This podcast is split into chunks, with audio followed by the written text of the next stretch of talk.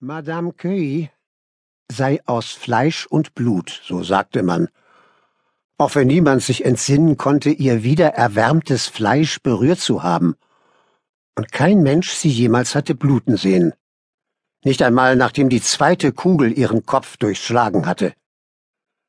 Dennoch war sie im Oktober 1978, zum Zeitpunkt dieser Geschichte, de jure und de facto quicklebendig. Die Leute hatten sie mit ihren Einkäufen den Hügelkamm entlang spazieren oder auf ihrem Rad im Wald verschwinden sehen. Einige im Dorf hatten sie sogar sprechen hören. Sie sei zur Vietnamesin geworden, sagten sie. Ihr Akzent sei so stark wie eine angedickte Brühe, in der gar zu große Hammelstücke schwammen. Sie wechselte schon lange kein Wort mehr mit den Dorfbewohnern, dafür kamen Fremde von weit her um ihre Aufwartung zu machen. Sie empfing sie in ihrem Haus, einem vornehmen, mit edlen chinesischen Möbeln vollgestopften Holzbau. Pärchen, Alte und Familien mit Kindern. Sie saßen in ihrem Wohnzimmer, das man von der ruhigen Seitenstraße aus bequem einsehen konnte. Und wenn sie wieder gingen, waren die Fremden so erleichtert und beschwingt, als sei ihnen ein Stein von der gequälten Seele genommen worden. Doch wenn die Dorfbewohner sie anhielten und sich erkundigten, was dort geschehen sei, wussten die Besucher keine Antwort. Als ob sie vergessen hätten, dass sie jemals dort gewesen waren. Und vielleicht nannten sie die Leute deshalb Köi, Madame war einmal. Denn wenn sie sich über die wunderschöne alte Dame unterhielten, dann nur in der Vergangenheitsform. Es war einmal eine Frau, die mit vielen Stimmen sprach. Es war einmal eine Frau, die von Monat zu Monat jünger zu werden schien. Es war einmal eine Frau, deren Haus auch dann in warmem Licht erstrahlte, wenn es auf dem Markt kein Sturmlaternenöl zu kaufen gab.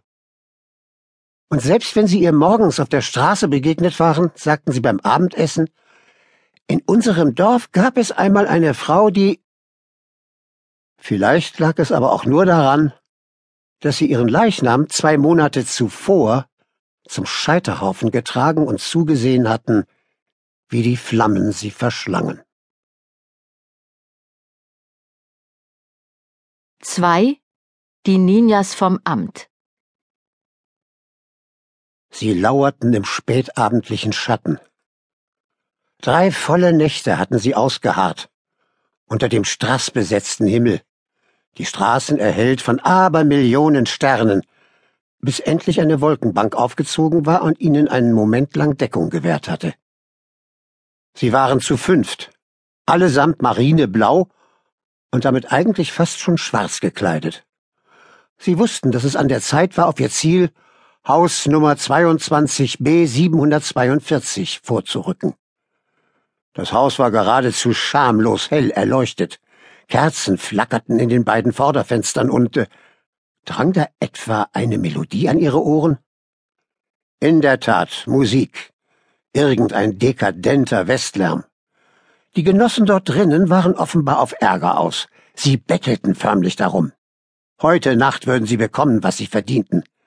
Der Kerzenschein erhellte den Vorgarten und spiegelte sich in den Knopfaugen der Männer.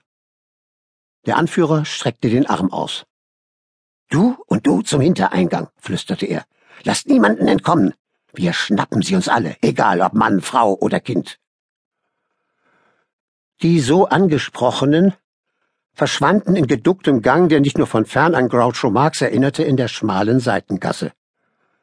Doch ihr beherzter Flankenangriff wurde bald schon durch die Tatsache vereitelt, dass sich das Seitentor nicht öffnen ließ.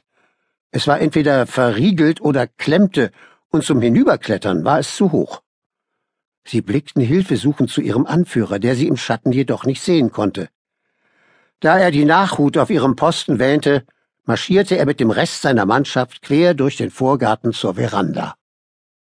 Er war kein Freund dieser Westquartiere mit ihren vielen kleinen Zimmern. Er brauchte Platz. Er hatte selbstverständlich einen Nachschlüssel für Nummer 22b 742, doch der erwies sich als überflüssig. Die Tür war angelehnt, aus den Zimmern rechts und links drang flackernder Kerzenschein, und der Raum geradeaus, die Küche, wie er von früheren Besuchen her wusste,